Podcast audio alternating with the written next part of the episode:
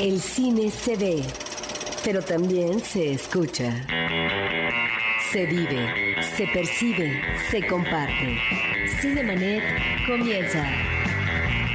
Carlos del Río y Roberto Ortiz en cabina. Cinemanet los saluda a través de Roberto Ortiz en ausencia de Carlos del Río que no nos puede acompañar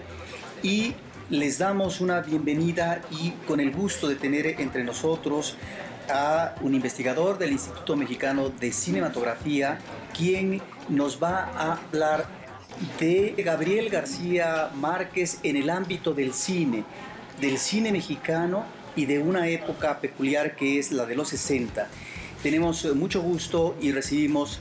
a Ernesto Román en los micrófonos de Cinemanet. Bienvenido, Ernesto. Hola, muchas gracias por la invitación. Pues eh, días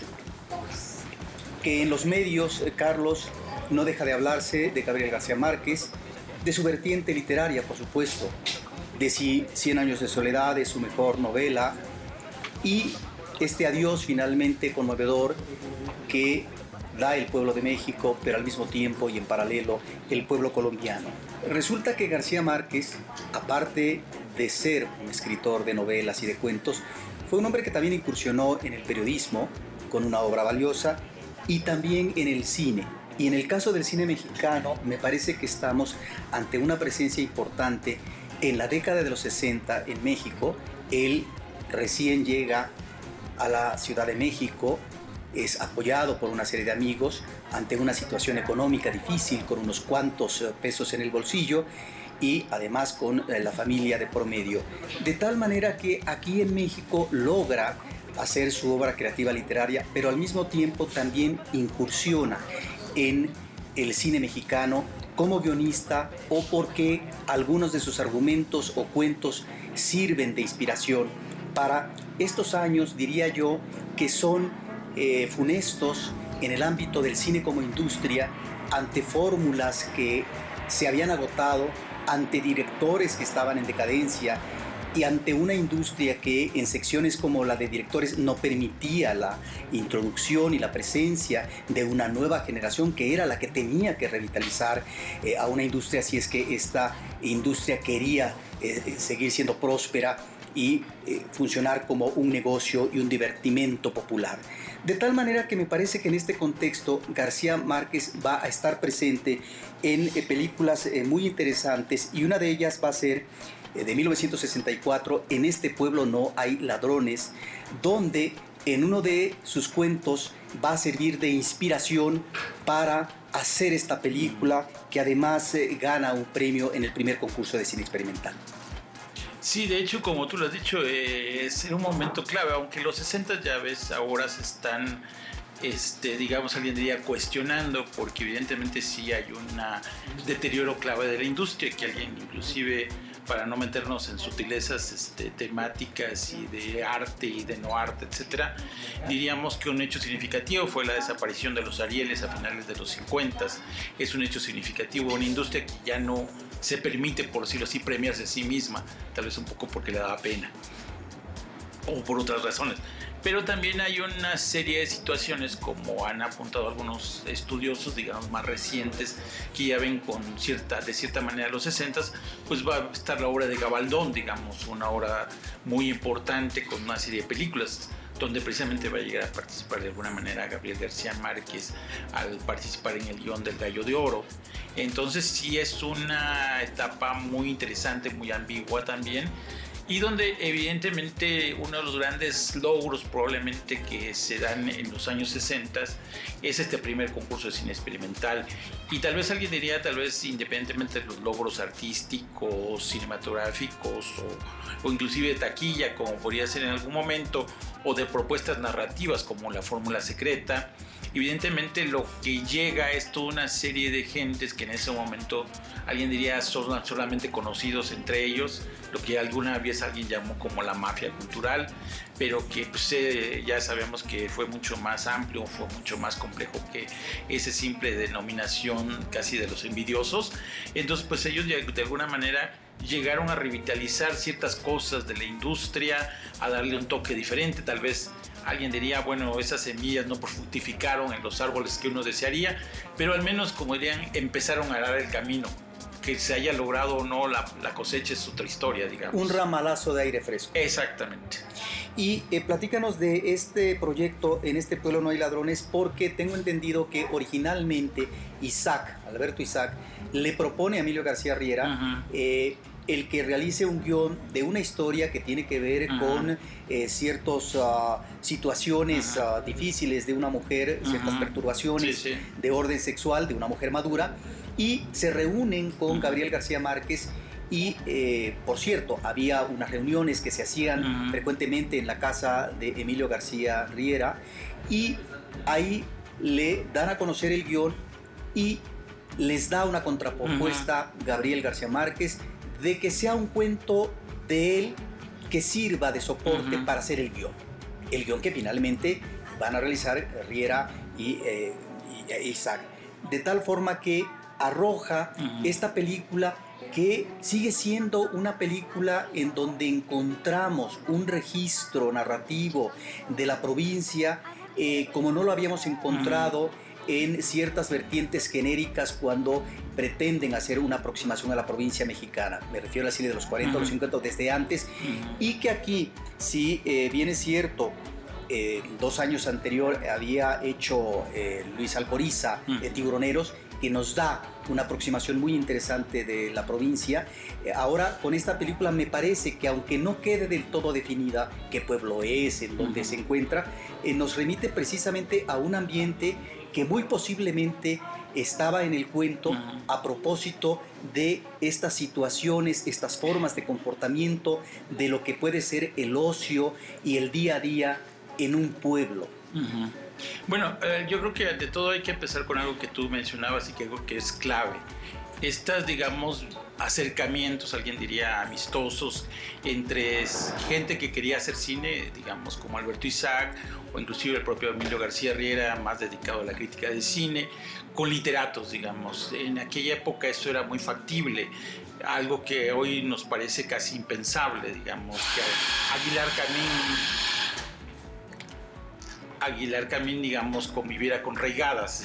digamos, en aquella época, estas situaciones que el propio García Riera en sus memorias recuerda, o el propio este, Huberto Batis en su libro autobiográfico Lo que Cuadernos del Viento nos dejó, nos habla de esto que alguna vez ahora ya con estos estudios de las historias culturales, Mara Uguay llamaba los espacios comunes, los lugares donde digamos antes era muy fácil que la gente, además estamos hablando de una Ciudad de México de los años 50,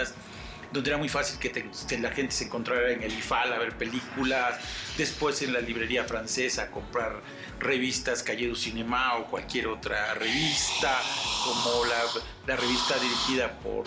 por Sartre, en fin, digamos, había toda una serie de espacios donde se encontraban cineclubs y, ya no digamos estos noticieros cinematográficos que producía Manuel Barbachano Ponce, o inclusive los suplementos culturales tan importantes dirigidos por Fernando Benítez. Entonces era algo muy importante, digamos, esta, yo diría, esta como prehistoria, digamos, del concurso que inclusive recoge precisamente yo creo que todas esas inquietudes culturales de mediados de los años 60.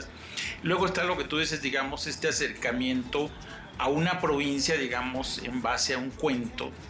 que alguien diría que, como ahora ya se habla ya en la literatura, de un argumento minimalista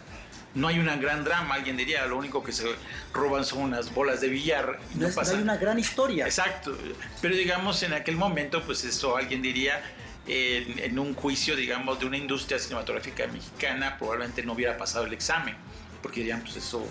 dónde está la gran historia, dónde están los charros, en fin, como por esto que tú decías, estos géneros que de alguna manera ya estaban muy anquilosados en la industria cinematográfica mexicana. Entonces, digamos, al llegar toda esta gente, digamos, con toda esta, y además con toda esta, también alguien diría, visión también, porque no decirlos, de, latinoamericana, digamos, porque cuando uno ve todo ese espacio, parece una película, digamos, que tú puedes ubicar en Argentina o en Colombia, porque digamos no existe el clásico charro o la clásica canción folclórica. No es una ofensa, sino digamos se había puesto ya demasiado énfasis en ciertas características, alguien diría, de cine mexicano, que ya empezaban obviamente a cansarse y a agotarse. Y entonces de repente llega una, una película donde se ve una provincia, donde hay gentes que simplemente se reúnen en, el billar o están por acá o deambulan por la calle, etc. Como tú decías, pues evidentemente el gran antecedente es Luis Alcoriza, digamos. Ahora sí que entran en esa, eh, alguien en esa corriente de una visión provinciana diferente. Claro, aquí alguien diría también hay que eh, fijarnos en esta idea también de que pues Alberto Isaac es un provinciano y de hecho si ves muchas de sus películas como El Rincón de las Vírgenes, todo volver a la provincia, ¿no? Este, este gusto por la provincia, digamos, diferente. O inclusive, eh, de alguna manera, García Márquez unido a, a Alcoriza, pues nos brindará esa, yo creo que gran película, El Presagio, que creo que son los grandes logros del, cine, digamos, ya tal vez un poquito posterior, ya cuando era famoso García Márquez, ¿no? Pero en ese momento era como todo novedoso, ¿no? Y además en ese momento podía llamar casi a toda una serie de intelectuales que alguien diría perdidos o no muy famosos y que hoy pues realmente convierten a la película en un culto no solamente cinematográfico sino cultural porque ahí está pues hasta Luis Buñuel interpretando un cura no entonces eh, sí es una visión diferente alguien diría inclusive enriquecedora de la, de la provincia, que evidentemente alguien diría ahí había como todo el génesis de una posibilidad de relectura de la provincia mexicana, que pocas veces inclusive se podrá leer nuevamente, que tal vez el otro sería Arturo, Ripstein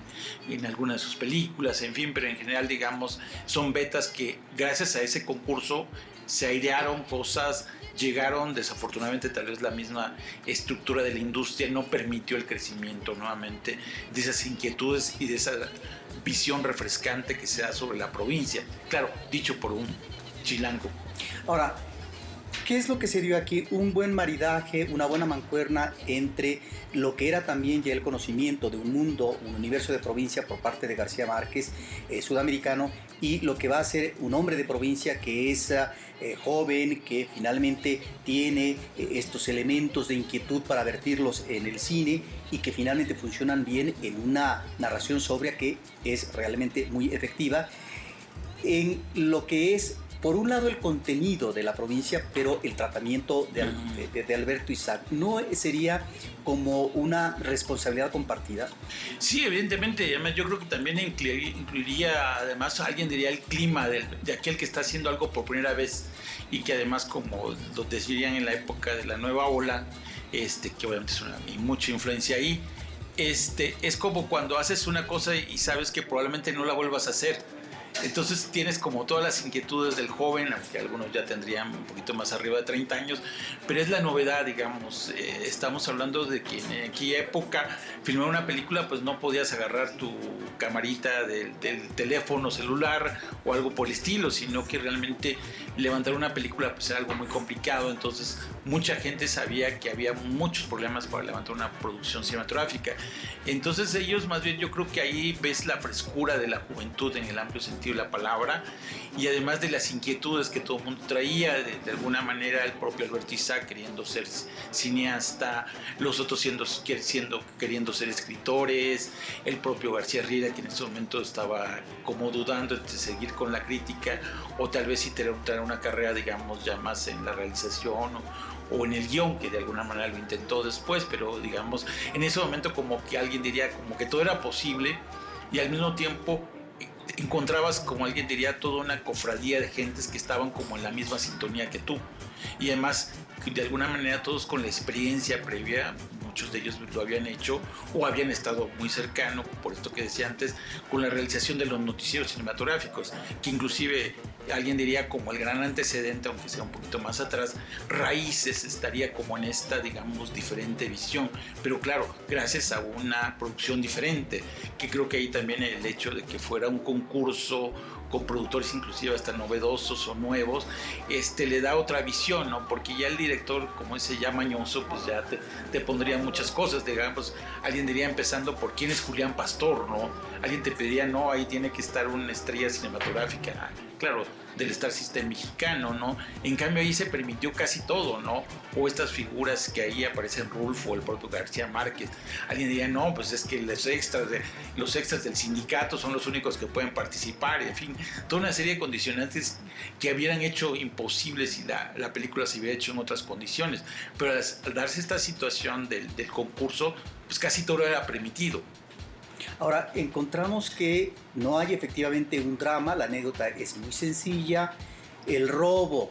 por parte de un personaje de las bolas del villano. Se arma el gran escándalo porque, bueno, en eh, eh, un pueblo chico, infierno grande, de tal manera que ahí está esa anécdota central, pero sí encontramos elementos eh, de los personajes y de sus situaciones que me parece que son interesantes y que no son nada gratuitas, que tiene que ver con el manejo machista en las relaciones eh, del hombre con la mujer, lo que es la subordinación de la mujer o la mujer que podría tener también algún maltrato, eh, lo que puede ser eh, la borrachera, el manejo o ímpetu agresivo masculino, etc. Y esta percepción, este registro del ocio, el que no pasa nada aparentemente en un pueblo, porque finalmente a lo mejor no hay mucho que hacer.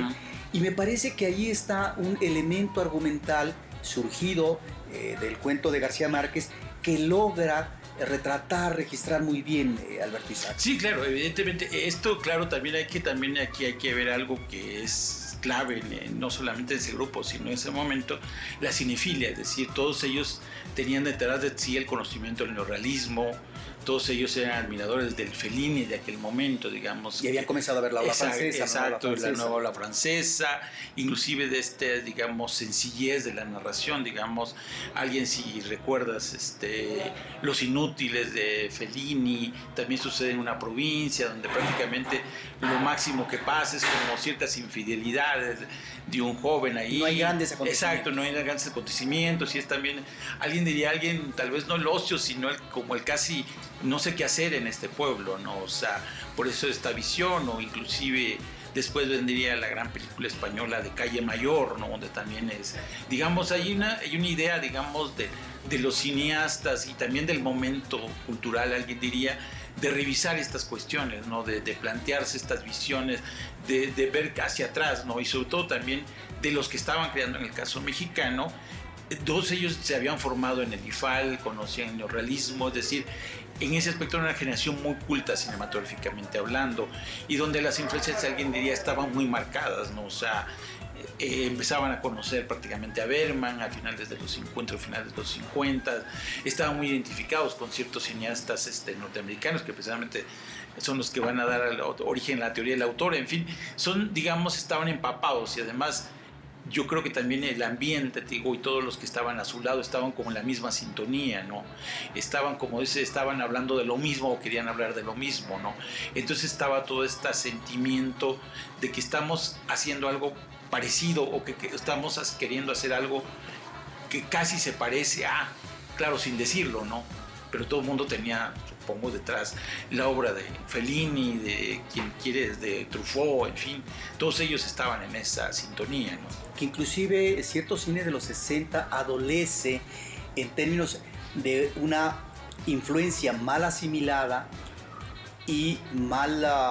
manejada como puesta en imágenes, ciertos cineastas en ciertas películas de los 60 tienen esta influencia muy marcada eh, de este mundo fantástico de Fellini, en donde realmente eh, vistas a distancias estas cintas, pues eh, tal vez la asimilación no fue del todo provechosa, pero en el caso de películas como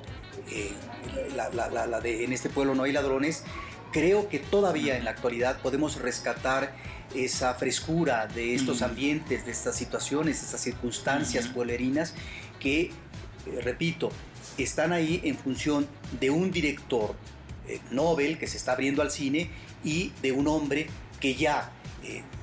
estaba trabajando en la escritura que devenía de un trabajo periodístico muy importante y que había hecho ya desde Colombia eh, obra literaria, sobre todo en el caso de los cuentos. De tal manera que ahí nos queda, creo que esta película, una referente también del mundo intelectual. Es impresionante la pléyada de intelectuales y además de artistas plásticos, está Leonora Carrington, etcétera, que aparecen ahí. Y que en ese sentido, si no eh, hablamos de cofradía, sí de esta presencia intelectual que está avalando un proyecto de los años 60. Sí, exacto, digamos era lo que yo te decía, o sea, eran como todos los cuates, ahora sí, como haces una película, pues jalas a todos tus cuates, y quiénes son todos tus cuates, unos son cineastas, otros son actores, escritores. otros son escritores, otros son publicistas, otros son este caricaturistas, en fin, o sea, jalas a todo mundo, ¿no? Hasta Juan Rulfo, ¿no? O sea, y, y ese es como, alguien diría como estas este, reuniones de cuates para filmar una película, ¿no? Pero que en su momento tal vez nadie lo valoró así, porque pues bueno, imaginémonos estar, ser espectadores en el año 65, 66 viendo esas películas, cuando todavía digamos el único que podría ser fuerte era Juan Rulfo, García Márquez todavía no publicaba Cien años de soledad, en fin, o sea, es, estamos, alguien diría, como antes de que se convirtieran en lo que hoy son.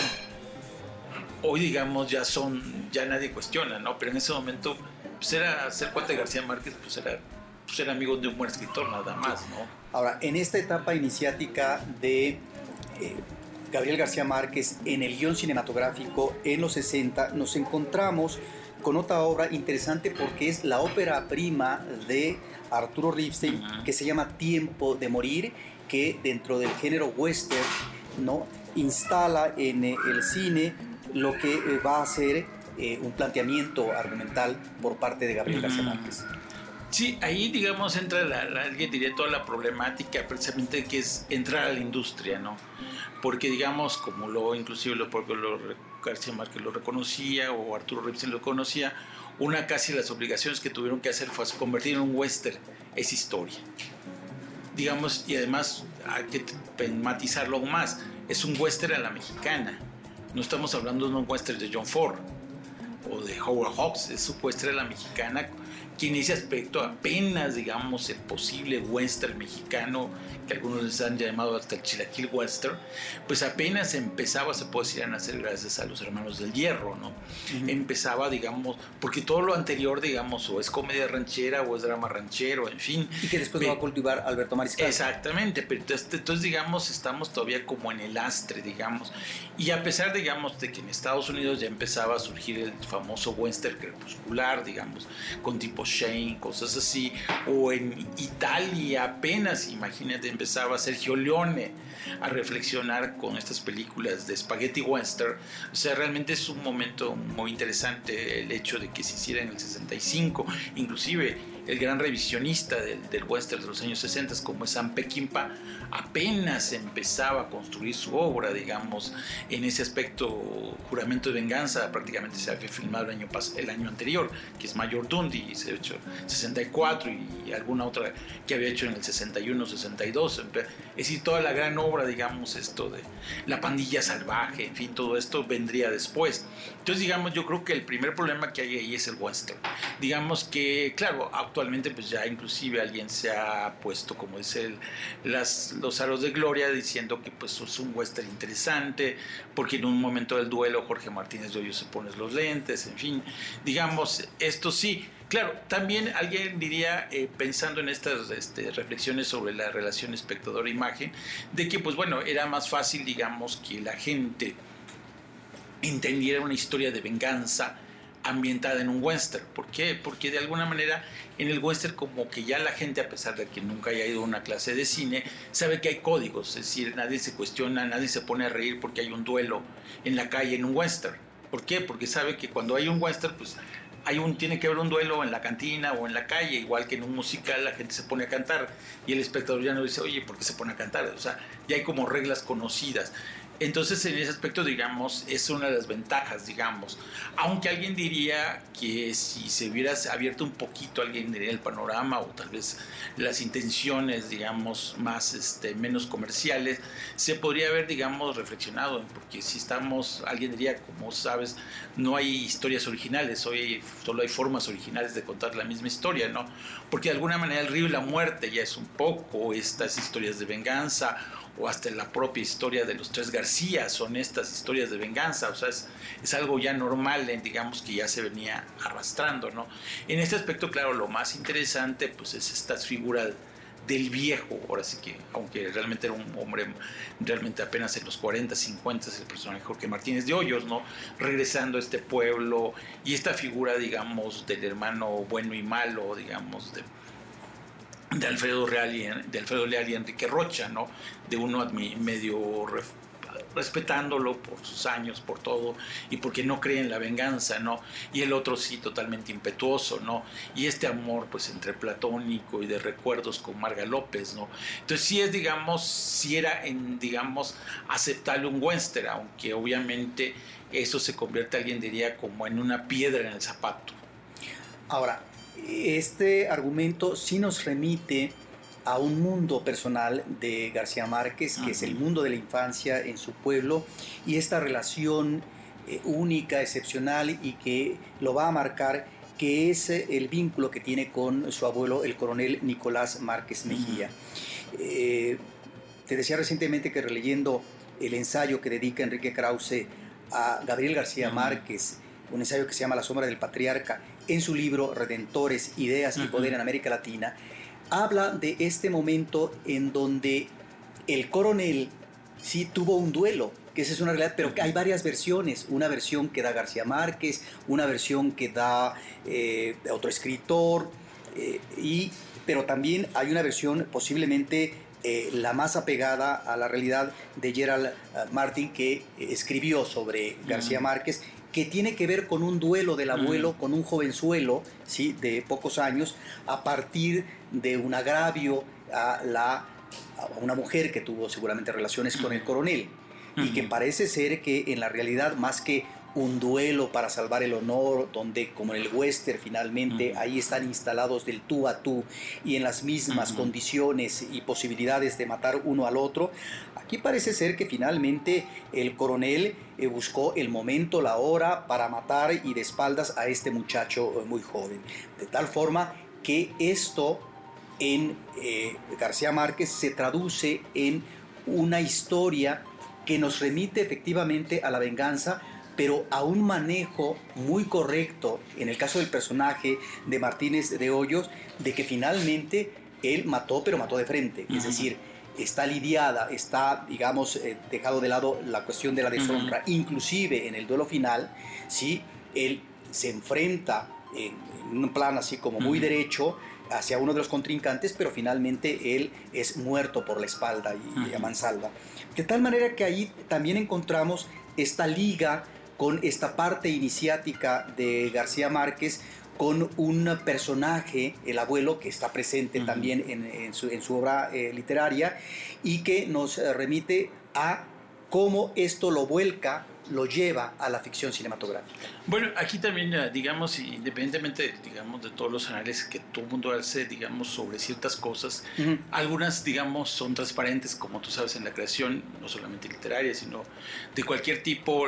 las cosas, digamos, se van, se complican, digamos, si uno suma A más B no resulta C. En el caso, digamos, de García Márquez, evidentemente hay esta situación, obviamente, de situaciones que te marcan, digamos. Quien lea Cien años de soledad sabe que la infancia lo marcó, con todos estos personajes reales, imaginarios, o que le contaron o que no le contaron, etcétera. Este, que, por eso es, una de las situaciones donde él se ubica fácilmente esta la bendita manía de contar, ¿no? Pero también está, digamos, la situación que él vive como joven estudiante y a finales de los años 40 cuando sucede en, Colombia y las famosas consecuencias del asesinato de Jorge Lícer Gaitán, el famoso Bogotazo, donde liberales y conservadores se enfrentan de manera prácticamente durante 10, 15 años los historiadores nunca se ponen de acuerdo cuando empieza una cosa. Bueno, cuando empieza una cosa sí, cuando muere, matan a Jorge Eliezer Gaitani, pero cuando muere, terminan, pues evidentemente no. Donde evidentemente hay situaciones, digamos, de, de violencia, digamos, de gente que no quería participar de alguna manera, porque se podían tener ideas liberales, pero eso no significaba que agarraras la pistola y te fueras a matar con el conservador de enfrente, ¿no? Pero algunas veces se tuvo que hacer por, por cuidar a la familia, etcétera. Entonces, digamos, esta, digamos, toda esta historia historia, por decirlo así, este pasado personal muy familiar, muy cercano, se va combinando con otras cosas, digamos que alguien diría que desafortunadamente, aunque tal vez no nos guste, son propias de Latinoamérica, ¿no? Es decir, estas historias que de golpes militares, de cómo afectan, porque a veces, como diría el propio Krause, las historias están contadas desde la capital de un país, pero no desde las minúsculas provincias, de qué pasó ahí, de qué, cómo afectó cierta situación, digamos, de tal o cual cosa de qué ha pasado en el, en el país, ¿no? Entonces, esta, esta situación, digamos, va a enriquecer, yo diría, la, digamos, la visión e inclusive hasta la intransigencia, porque alguien diría que en un momento el personaje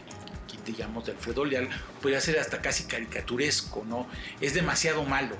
o sea, como que alguien diría como la canción de José Alfredo Jiménez, andando en la borrachera o andando en la, en la desesperación de la venganza, no entiende razones, ¿no? Pero es un eh, problema de, de, caracterización y de dirección actoral, ¿no será eso? Es que, digamos, podría ser, obviamente, obviamente Alfredo Lan no podemos decir que sea uno de los mejores actores del cine mexicano, podemos decir que es uno de los mejores toreros, pero no creo que, no creo que sea uno de los mejores actores que ha dado el cine mexicano. Evidentemente sí, también, digamos, ¿por qué no decirlo? Alguien diría también está eh, la noble experiencia, digamos, de, de, de, Ripstein dirigiendo, en fin, podría ser una combinación, digamos, de factores, pero digamos, si, si quitamos esas partes, por decirlo así,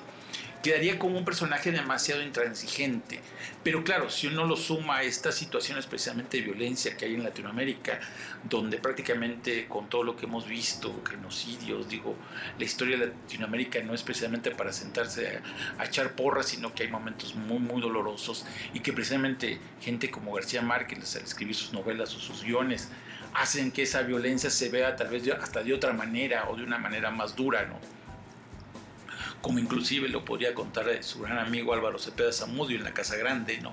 Este, entonces, realmente es esa combinación, ¿no? Que llega a, este, a una especie de western donde, digamos, la violencia ya es, digamos, desde que va subiendo, digamos, de tono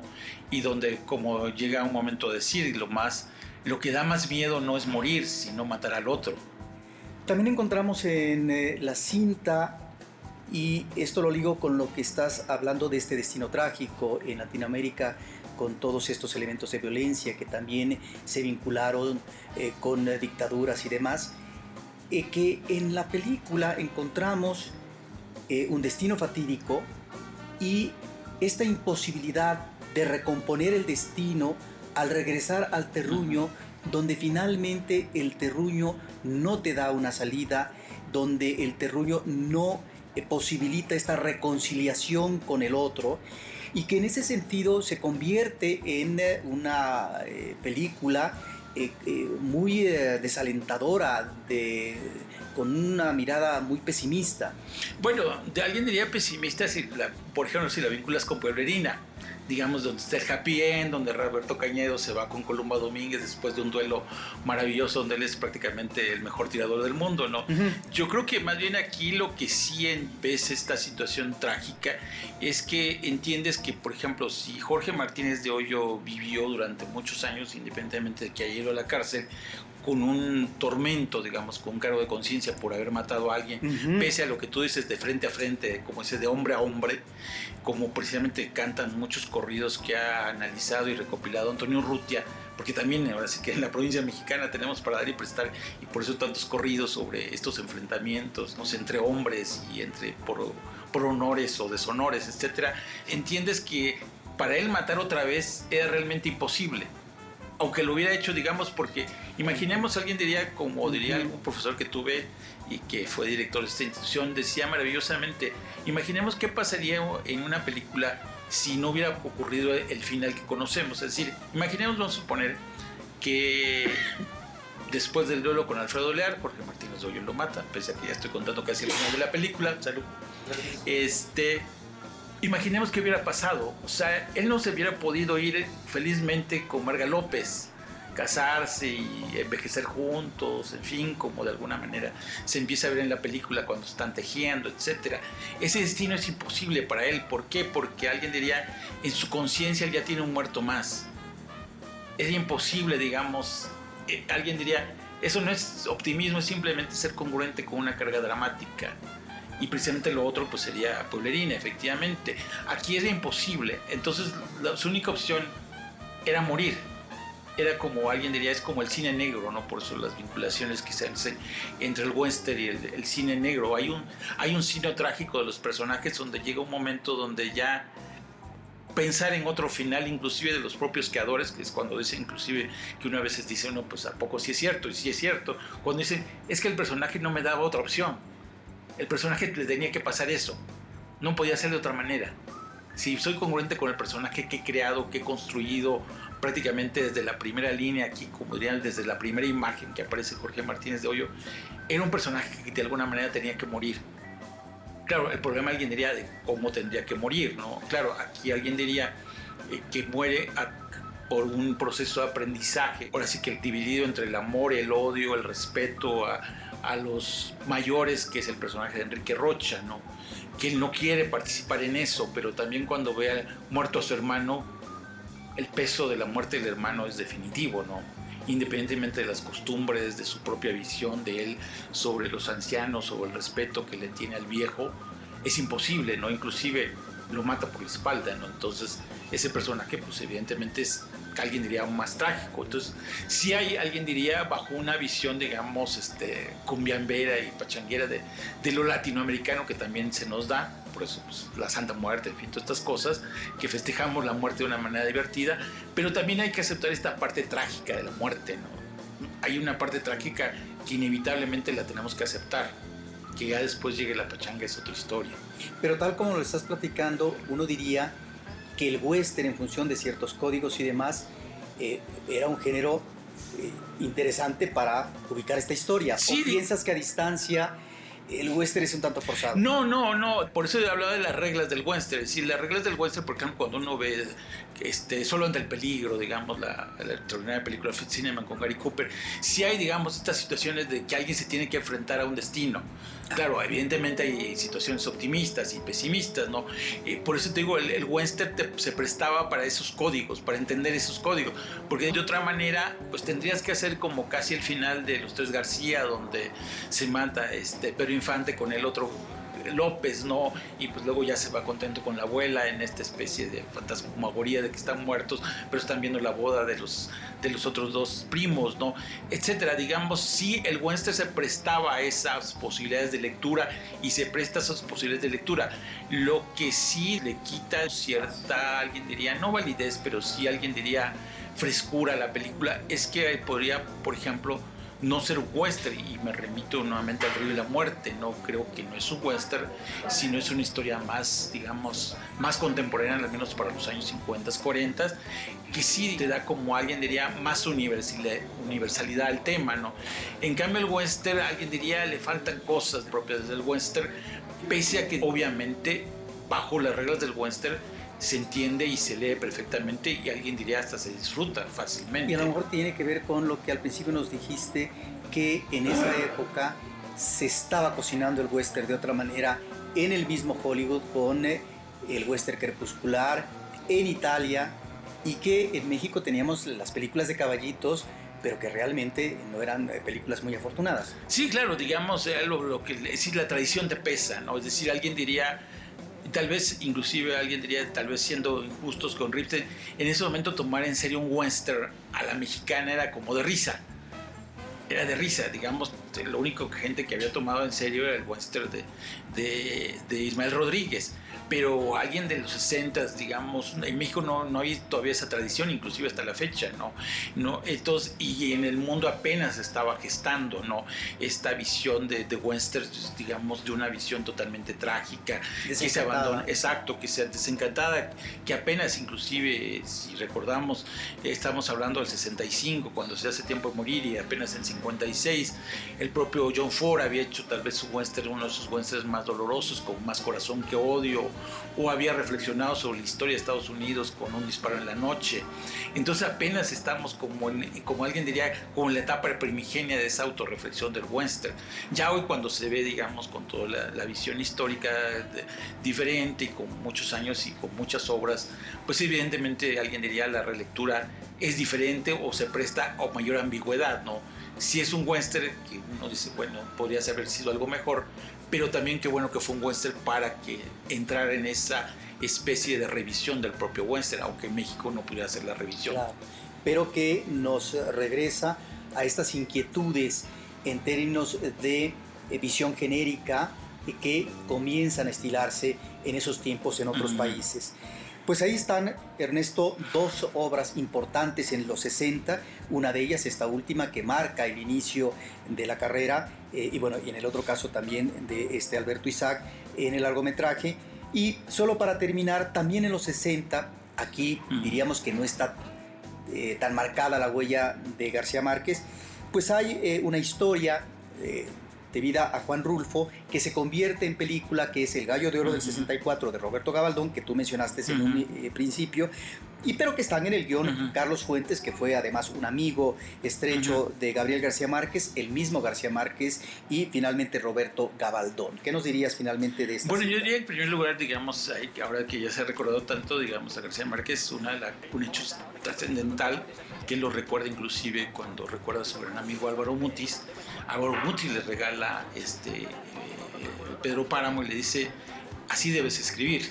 Inclusive él dice que fueron los libros claves, digamos, este, para, digamos, para replantearse su propia obra, ¿no? Entonces, evidentemente está, digamos, esa figura, digamos, de Juan Rulfo. Y además, también aquí entrarían, digamos, los problemas que, evidentemente en García Márquez eh, desafortunadamente se llevaron al extremo de las complicaciones de adaptar la literatura al cine, ¿no? Es decir, desde siempre se ha dicho que Pedro Páramo es una película infilmable. De alguna manera las dos películas, aunque tal vez la segunda sea más rescatable, este, pero evidentemente el universo de, de, Rulfo es muy complicado, supongo que también el de García Márquez lo demuestra toda una buena cantidad de películas que no es necesario mencionar que sí demuestra esta complejidad, digamos, del maridaje entre el cine y la literatura, y sobre todo cuando se entra, digamos, a una industria como la mexicana de los años 60, que estamos en esta visión de conquistar mercados gracias a las películas de aliento que se llamaron en su momento, y pues traer a John Gavin de, Pedro Páramo, precisamente, no, o el caso del Gallo de Oro, este, fue este logro, ¿no? Pero también, digamos, están estas situaciones, alguien diría, folclóricas, que por ejemplo a mucha gente no le gusta Lucha Villa y le gusta más la versión de Ripstein, en fin. Este, pero evidentemente eh, eh, ahí alguien diría, está esta situación, digamos, trágica, digamos, de personajes que de alguna manera tal vez alguien diría como diría el propio Carlos Fuentes que tú has citado, tenemos el complejo Juan Diego, ¿no? Nunca podemos realizar nuestros sueños, ¿no? El personaje de Pinson, que pues tiene su momento de gloria, alguien diría sus 10 minutos de gloria guarjoniano, y después desaparece, ¿no? Entonces, yo diría que en ese aspecto, digamos, es una visión trágica, pero que también eh, demuestra, alguien diría también, lo muy cercano que estamos todos los latinoamericanos, ¿no? de que es fácilmente, alguien diría, asequible, porque entendamos que García Márquez, que tendría 3, 4 años de estar viviendo en México, como alguien diría, de inmediato entendió todo este juego de los gallos, en fin, de estos este, ferias de pueblo, de estos personajes casi caciquescos o por lo menos muy este, fuertes, como el caso de Narciso Busquets, ¿no? Entonces, y todos estos pregoneros, digamos, que alguien diría casi sin oficio ni beneficio, que van por ahí rolando por el mundo, como es el caso de López Tarso, ¿no? Entonces estaría, y además, pues bueno, alguien diría también esta visión de una mujer perfecta o de una fan fatal, según se quiera ver a Lucha Villa, ¿no? Pues ahí están estas tres contribuciones, participaciones eh, por cuentos, por historias originales de, García Márquez o su participación como guionista en el caso del Gallo de Oro. Eh, te agradezco, Ernesto, que eh, hayas estado en los micrófonos de Cinemanet, porque esto nos remite efectivamente a los años 60, pero también a esta presencia inicial en su vida en México por parte de García Márquez y su incursión inmediata con el mundo del cine, no obstante que en alguna entrevista haya declarado que el cine fue pues un trabajo, una chamba y que era básicamente alimenticia, pues finalmente creo que ahí están los resultados de estas obras eh, y de estos directores que finalmente intentaron hacer otra cosa en el cine nacional. ¿Algún comentario final? Bueno, yo ante todo diría que, digamos, esta situación del cine García Márquez sí es algo, yo no, no vería tan alimenticia, porque recordemos que él intentó, fue, estudió en Italia, estudió en el Centro Experimental de Cine de Italia, intentó, digamos, este, escribir varios guiones, este, algunos guiones creo como presagio, creo que son sensacionales, creo que la película tal vez este, ha sido excesivamente criticada, muy mal criticado, parte por el ambiente, digamos, achiverrillista, en fin, toda esta situación de los años 70, pero creo que ha sido uno de sus grandes logros. Y luego, digamos, su cercanía con muchos cineastas, digo, tal vez esto no se reflejó en el cine, pero digamos, estaba muy cercano, digamos, hay muchas fotos con él y Buñuel, en fin, ya no se diga con el cine mexicano. Y luego también esta idea que él yo creo que ayudó clave a toda esta situación del cine norteamericano, que cuando todo está con el apoyo de con vinculaciones con el gobierno cubano, la con la escuela, de la escuela de los Baños. Entonces, digamos, yo no estaría tan seguro, creo que también fue como un, tal vez no tal vez no deseó ser el gran director, ni deseó ser el gran guionista, pero sí, digamos, yo diría que sí le gustaba el cine, evidentemente, tal vez, digamos, todo se redujo a una buena cinefilia. Este, curiosamente casi no he leído nada sobre qué tan cinéfilo era o qué tan frecuentemente iba al cine, etcétera, etcétera. Pero digamos, creo que el cine sí fue una especie de, tal vez de pasión o gusto por lo menos, o sea, se demuestran, o sea, ya estando, alguien diría, más allá de 100 años de soledad, de toda esta vinculación con el nuevo cine estas inclusive historias que luego se filmaron, digamos, de amores difíciles, en fin, sí hay como un acercamiento, ¿no? Alguien diría, sería como una beta más explorar, digamos, y no, no, no, como dice, no volarlo de un plumazo, solamente por lo que él dijo, sino porque lo que hizo contradice mucho lo que él dijo. Claro, y que además su huella está y su inquietud, como tú dices, desde Colombia, eh, que ya desde entonces está haciendo una historia que finalmente se convierte en película. Pues muchas gracias Ernesto eh, por eh, tu participación en esta mirada hacia este momento en el cine mexicano y la participación importante de Gabriel García Márquez. Desde este desde estos micrófonos en ausencia de Carlos del Río, nos despedimos, esperando estar con ustedes en la próxima ocasión, eh, mencionarles eh, que se pueden también eh, tener contacto con Cinemanet a través de nuestras redes sociales, en Twitter, Twitter diagonal Cinemanet o en Facebook, Facebook diagonal Facebook y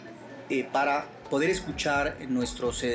episodios en www.cinemanet.com.mx desde estos micrófonos. Estaremos platicando Carlos del Río y yo en una próxima ocasión de cine, cine y más cine y por supuesto agradecer la participación de nuestra productora Paulina Villavicencio. Hasta la próxima. Cinemanet termina por hoy. Más cine en Cinemanet.